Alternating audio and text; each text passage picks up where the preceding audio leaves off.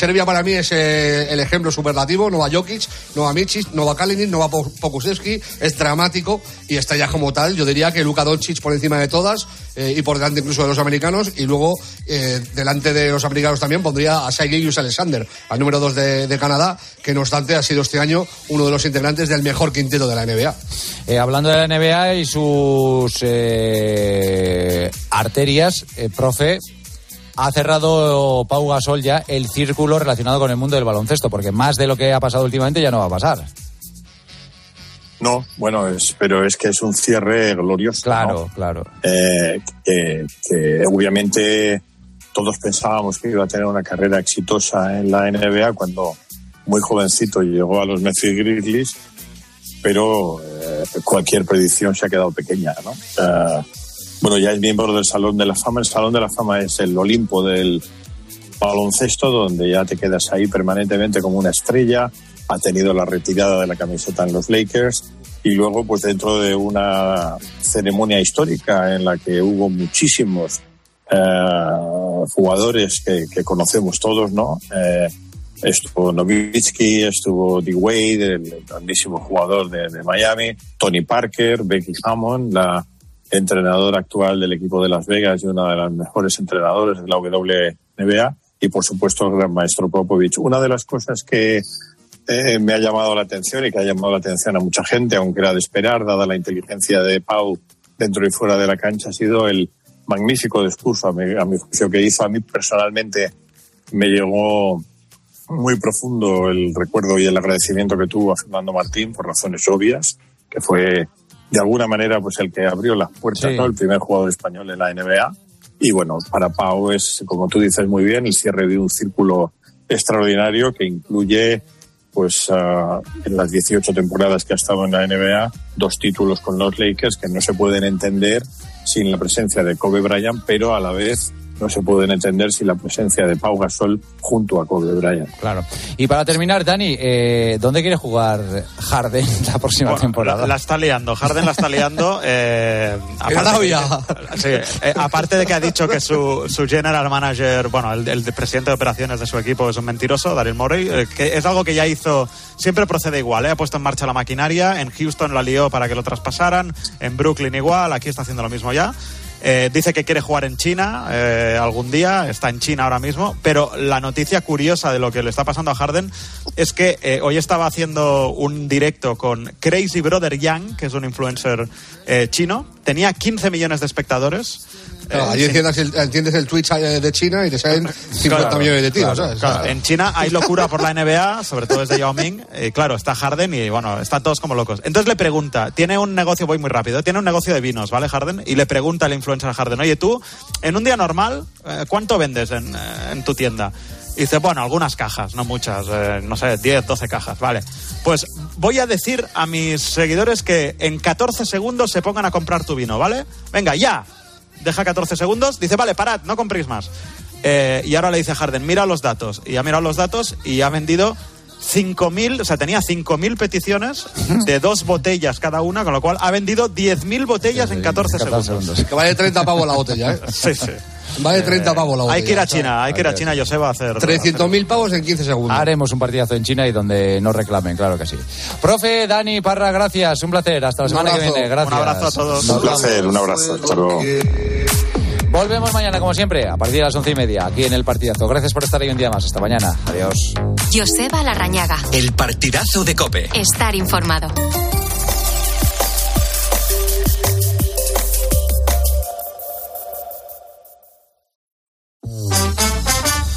La noche. Beatriz Pérez Otín. Cope. Estar informado. Muy buenas noches, ¿qué tal estás? Bienvenida, bienvenido a la noche de Cope. Soy Carlos Márquez y esta madrugada vamos a hablar de algo que nos hace mucha falta en nuestra vida, que es vivir el presente. Porque a lo mejor estás viviendo un ritmo de vida vertiginoso, bueno, tú y todos, ¿no? Porque, por ejemplo, llega el lunes y ya estamos pensando que mañana, que si tengo gimnasio, que si pasado tengo que hacer la compra, al otro, tengo cita con el dentista, el siguiente, había quedado con los amigos del trabajo y ya estamos pensando en el siguiente fin de semana. Y es que el ritmo que tenemos nos impide fijarnos en el ahora, ¿no? En el presente. En muchas ocasiones nos puede la ansiedad del y si, y si no apruebo, y si no llego a tiempo, y si me llaman para darme una mala noticia, pues escucha. El 90% de lo que nos preocupa nunca jamás sucede. Nunca. El 90. 91,4 de hecho. Marian Rojas Estapé es psiquiatra y autora de diversos libros relacionados con nuestro bienestar emocional. Nos va a acompañar enseguida para ayudarnos a ser más felices. Así, así de claro te lo digo. También vamos a hablar con Jacobo Parajes. Él es un empresario madrileño a quien la vida le ha llevado a ser un referente en motivación, esfuerzo y perseverancia. Pasó de dormir durante cinco años sentado por una enfermedad reumatológica crónica y muy dolorosa a conseguir retos de grandes distancias nadando. Esta madrugada vamos a hablar del presente y el presente pasa por hacer la pregunta de oyente. Raúl Liñeres, buenas madrugadas. Buenas noches, Carlos. Pues mira, ayer celebramos dos cumpleaños, ¿no? Es verdad, es verdad. Ayer celebramos dos cumpleaños. Te dije que se me había ocurrido una pregunta para los oyentes y ya que hoy es viernes de dilema, pues vamos a plantear uno. Venga. Que es, ¿qué preferirías? ¿No hacer regalos nunca más o no recibirlos? Y ya de paso queremos pues preguntarle a nuestros oyentes cuándo es su cumpleaños y cuál es el regalo que más ilusión le ha hecho recibir o dar, el que ellos prefieran. Ah, venga, Pueden mandar su eso es. Pueden mandar su nota de voz al 661 20 15 12 o dejarnos su mensaje en redes sociales. Recordamos que estamos en Twitter y Facebook y que somos arroba la noche de cope.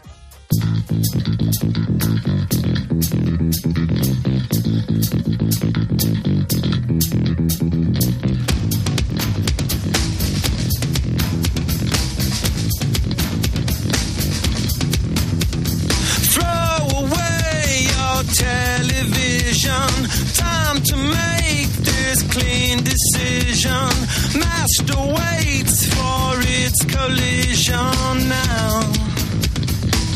It's a repeat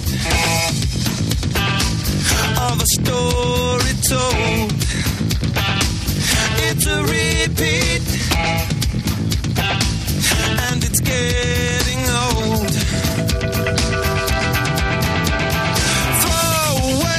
Esta madrugada en la noche de Cope queremos poner remedio a la ansiedad, queremos hablar de ese problema que puede estar presente en nuestra vida, porque pues bueno, vivimos en, un- en unos días eh, con un ritmo muy alto, la vida que tenemos es frenética y muchas veces hay que frenar, yo creo que hay que frenar, reflexionar y actuar en consecuencia porque creo que en general lo estamos haciendo cada vez menos.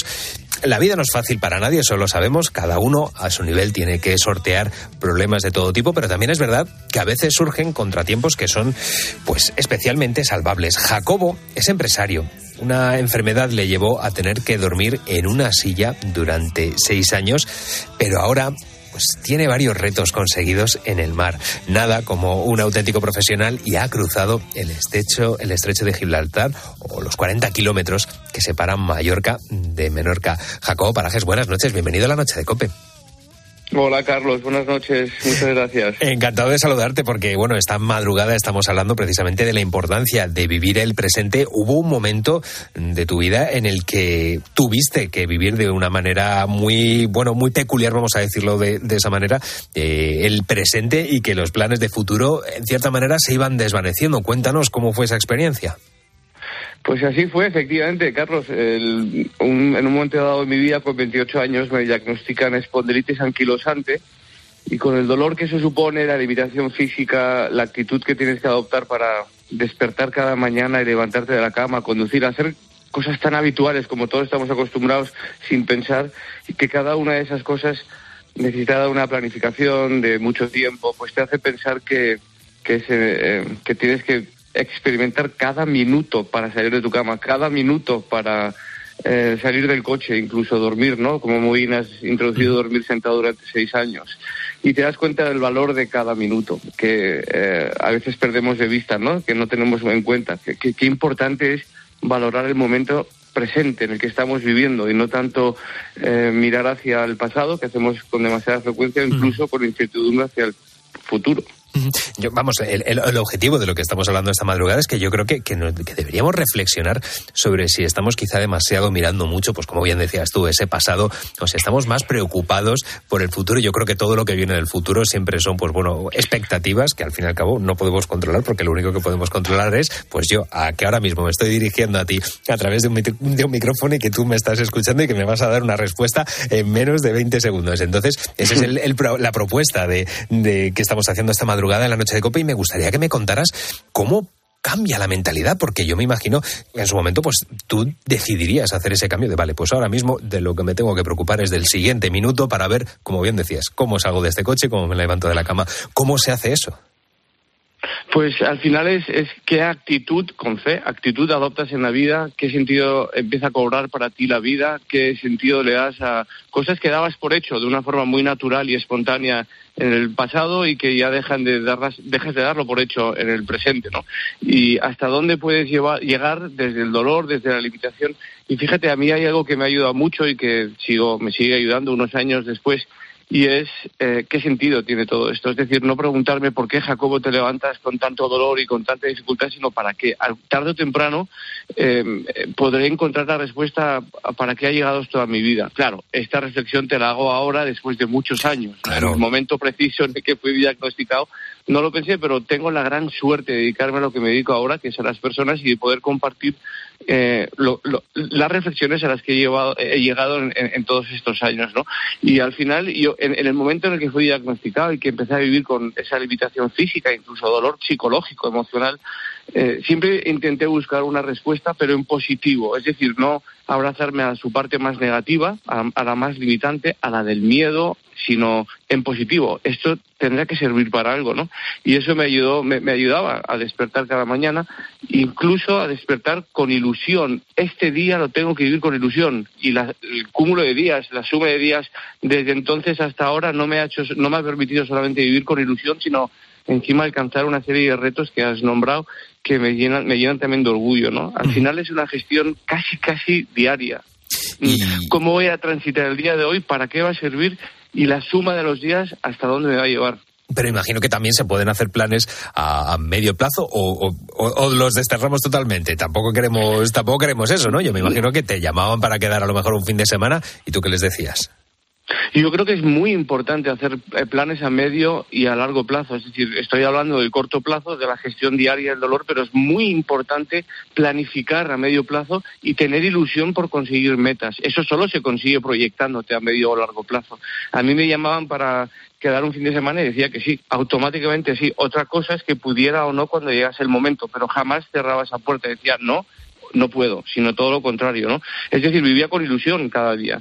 Y esta ilusión poco a poco me fue llevando, a, como digo, a, a aceptar ciertos retos que me han llevado a, a ser muy feliz, ¿no? Pero, pero tiene, tiene que ser desde una mirada positiva, no desde una mirada eh, tonta o a lo loco no, o poco realista incluso, sino positiva. Y dentro de esa mirada positiva intentar hacer lo máximo posible, ¿no? En lugar de autolimitarme, intentar autogestionarme, quitarme miedos de encima, saber que mi vida es puro cambio continuo y aceptar ese cambio, ¿no? Y decir que sí a muchas cosas eh, a expensas de que en el momento de tener que ejecutarlas o de tener que salir de casa, pues tener que decir que no porque no era el mejor momento porque se había apoderado de mí un dolor tan intenso que no me dejaba ese día salir de la cama. Pero en lugar de proyectar el no, es proyectar el sí y luego ya veremos cómo gestionamos la realidad, ¿no? Claro, te, te quería preguntar precisamente por eso, porque tú lo has dicho, eh, has estado, bueno, y lo hemos dicho nosotros, has estado durmiendo seis años en una silla. Yo no sé cómo, cómo se puede ser positivo en esa, en esa situación y sobre todo me gustaría, ya, ya incluso es que hasta, hasta tengo curiosidad, ¿cómo es eso de estar durmiendo seis años en una silla? Mira, en realidad yo me metía en la cama con dolor y cuando ya estás despistado, bueno, despistado no, estás dormido ya no estás tan centrado en tu, en tu dolor porque caes en estado beta o alfa, no sé muy bien, eh, y, eh, y de repente, dos horas más tarde, el dolor se apodera de ti porque es cuando estás más relajado sobre todo en mi caso en las lumbares, y te obligaba, me obligaba a incorporarme y seguir durmiendo sentado. Yo dormía sentado en una cama, no tanto en una silla, lleno de cojines y de almohadas en la espalda, pero dormía en, en posición de sentado. Y, y fíjate, de- casi de forma intuitiva, para mí cada noche era un reto. Y el reto era intentar dormir las horas que pudiera para el día siguiente intentar estar lo mejor posible, el mejor humor posible, con la fuerza suficiente como para seguir yendo a trabajar. Jamás dejé de ir a trabajar, porque sabía que si dejaba de trabajar un día iba a ser la excusa para tirar la toalla.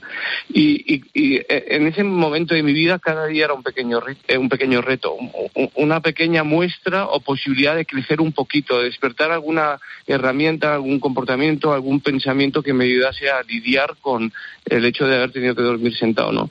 Al final responde un poco a lo de antes, qué ilusión tengo por vivir el siguiente día, no tanto ya el próximo año, sino el siguiente día, y cuánto puedo hacer desde el siguiente día, y es el cúmulo de días, ¿no? No, no quedarte estancado en el en el dolor y limitación que te produce ese momento, sino hasta dónde puedo llegar con él. Es que, es que es lo que te iba a decir, fíjate, de estar eh, seis años en, en- durmiendo en esa, bueno, en esa posición que no es eh, la posición natural en la que dormimos todos, sino durmiendo en una silla, a llegar a cruzar el estrecho del Gibraltar o los 40 kilómetros que separan Mallorca de Menorca, como decía.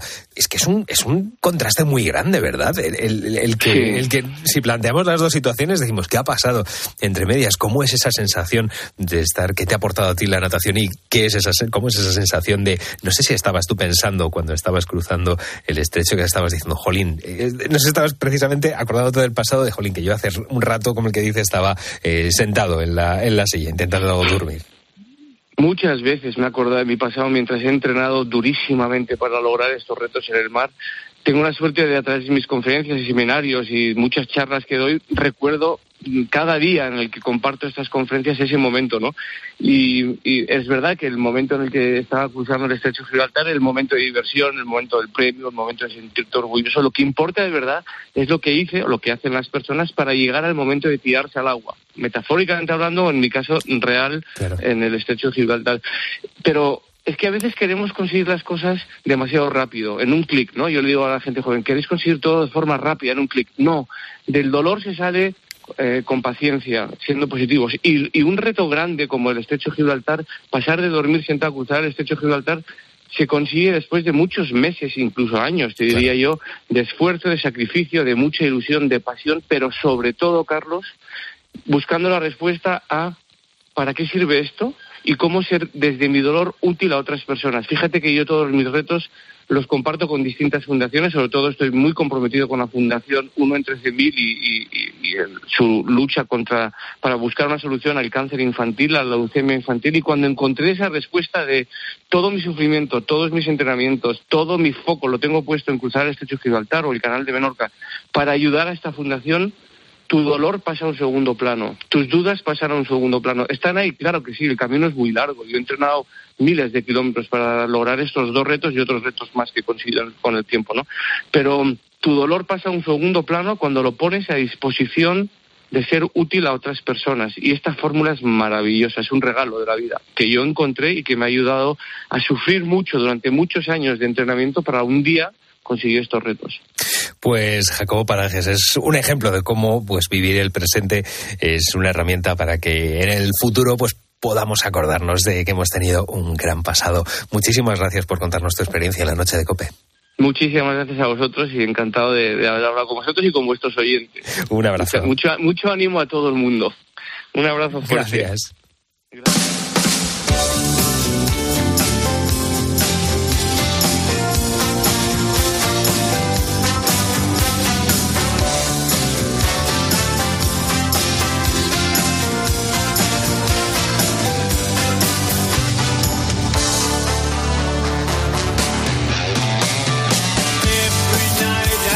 Si hablamos de felicidad, tenemos que asumir que somos nosotros mismos los que nos empeñamos en muchas ocasiones en ponernos trampas, ¿verdad? Porque, como decía al principio, pues adelantamos los acontecimientos y lo hacemos erróneamente. Quizá hayas escuchado la frase de, pues no te pongas la venda antes de, la, antes de tener la herida, ¿no?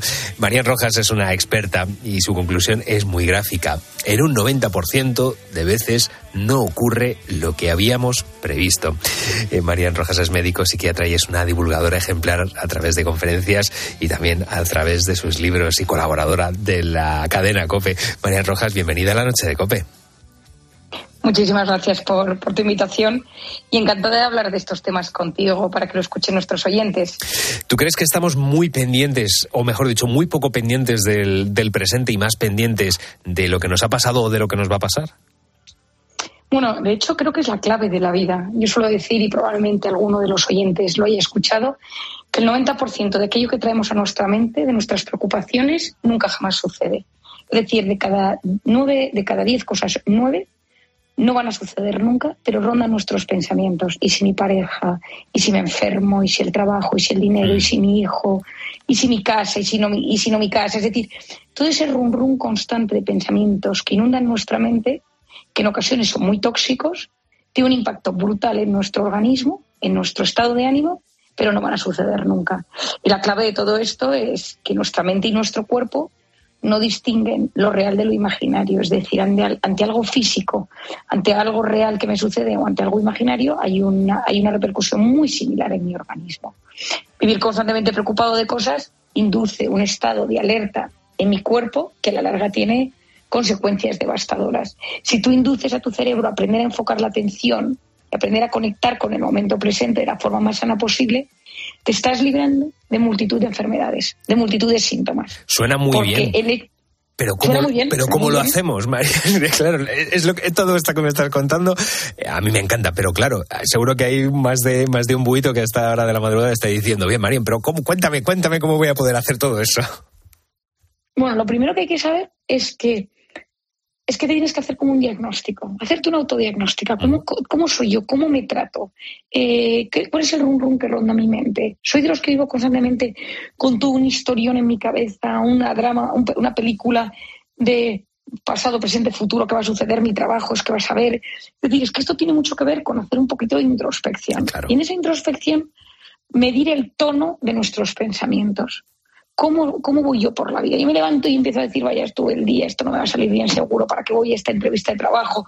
Si ya sé que no me van a contratar. O te levantas por la vida y dices, bueno, a ver si hoy tengo una oportunidad de superarme, ¿no? Mira, yo he pasado justo eh, una época de, bastante cansancio en mi vida. Entonces yo tenía mucho cansancio y yo preguntaba, ¿no? Pues yo tengo, tengo- cansancio y la gente me decía, bueno, es que con todo lo que llevo y cuatro niños pequeños y, y tal, pero yo por las mañanas luego se ha descubierto que tenía una mononucleosis y una historia más. Caray. Pero hasta que hemos llegado al diagnóstico, yo me levantaba por las mañanas y decía, bueno, para adelante. Es decir, hoy, hoy tienes que tratar gente, tienes que sanar heridas o vas a dar esta charla para divulgar. Y no dejaba como llevarme muchas veces por, pues, por esa sensación de agotamiento, de qué me está pasando, porque mi cuerpo no responde. Yo, una de las cosas que decía es, me he hecho mayor. Llega a las 10 de la noche y yo se, se me ha... Y entonces, de broma, el pensamiento, el run run de mi cabeza era, te estás haciendo mayor. Te estás haciendo- eso no ayuda a nada, claro, decirte tú a ti mismo te estás haciendo mayor no, no ayuda a nada. Entonces, ¿qué es lo que es para mí lo más importante? Lo primero, que tú te diagnostiques y digas cómo soy yo, cómo me trato yo, cómo es mi voz interior. Sin miedo, un poco al desnudo, ¿no? Lo segundo es darte cuenta y si estás en el pasado, en el presente o en el futuro. ¿Dónde tienes tu cabeza? O la tienes en las pantallas, que esta es otra. Yo se me dio, está- em- toda la vida hemos estado en el pasado, en el futuro, a veces en el presente, y ahora estamos en el pasado, en el futuro, en el betaverso o en, o en- o en Sí, ¿verdad? no- Nos están impactando de, de- de alguna manera también a la hora de, de- que muchas veces no- nos trasladan, ¿no? Estamos muchas veces hemos escuchado la frase es que estás aquí pero no estás aquí.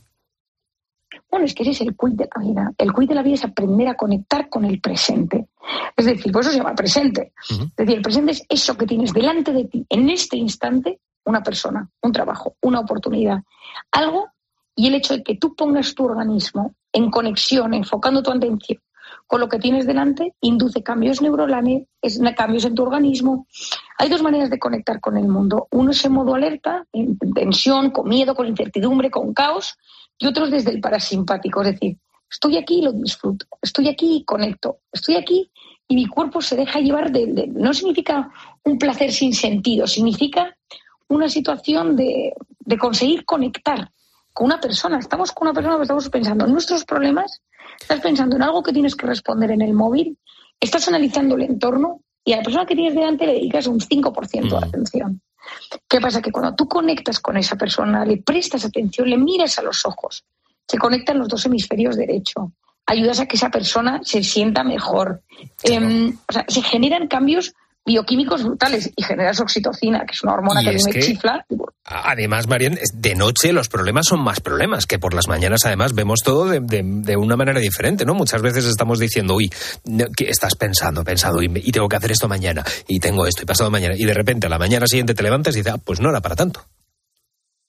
Efectivamente, la noche, por diferentes temas bioquímicos y, por supuesto, la luz, es un momento donde surgen los fantasmas. Es decir, muchas de nuestras preocupaciones, muchos de nuestros miedos, de nuestros fantasmas, de nuestras heridas, la soledad es mucho más segura por la noche. O sea, ese momento en el que todo se apaga, empieza a oscurecerse y te ves solo en tu casa, solo donde vives y uff, ahí hay un momento de, de- de- bueno, de hecho hay son momentos a veces yo con pacientes graves o con pacientes que tienen ideas de, de suicidio, trabajo mucho que pasa desde que el sol se empieza a marchar, porque en ese momento a veces yo digo, necesitas compañía, no quiero que duermas solo, ¿no? Quiero que estés acompañado, porque en este momento viene ese bucle de pensamientos que te impiden darte cuenta que mañana te levantarás y probablemente te sientas mejor y que el mundo no se te- se te haga tan duro.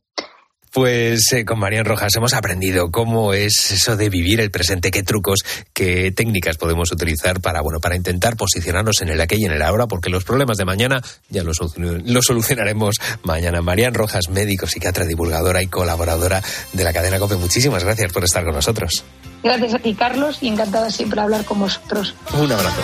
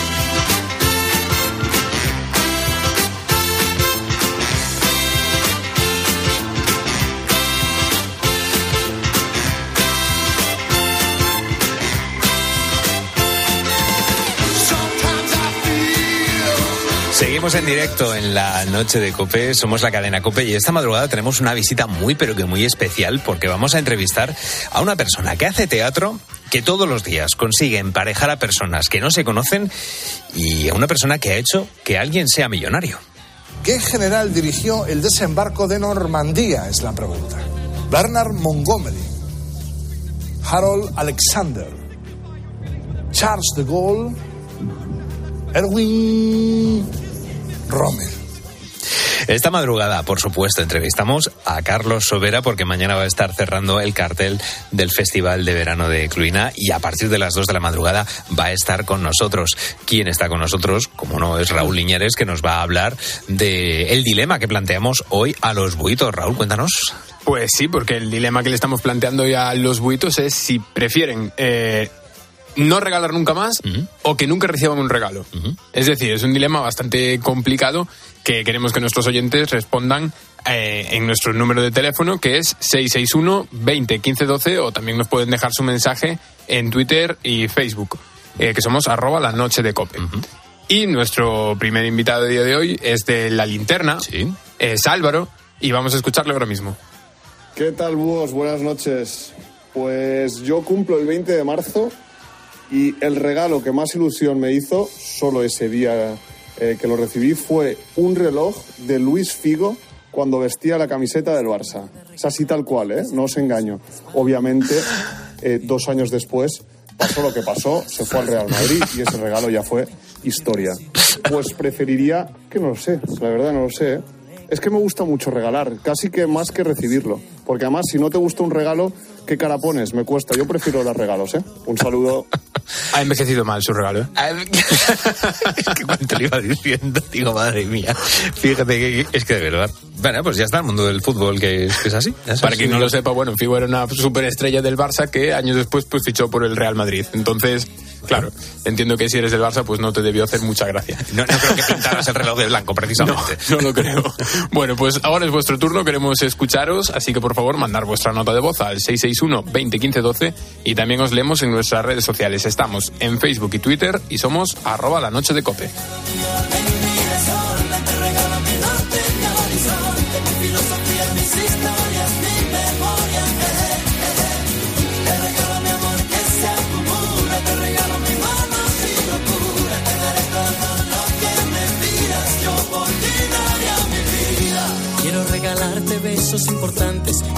Me extrañes si no estoy delante y me pienses siempre cuando estés de viaje. Todo lo que pidas voy a regalarte. Haré lo imposible así no esté mi alcance. Yo lo lograría para que me ames.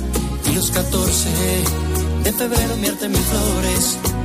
Detalles pero valores. Y no te olvides de mi nombre.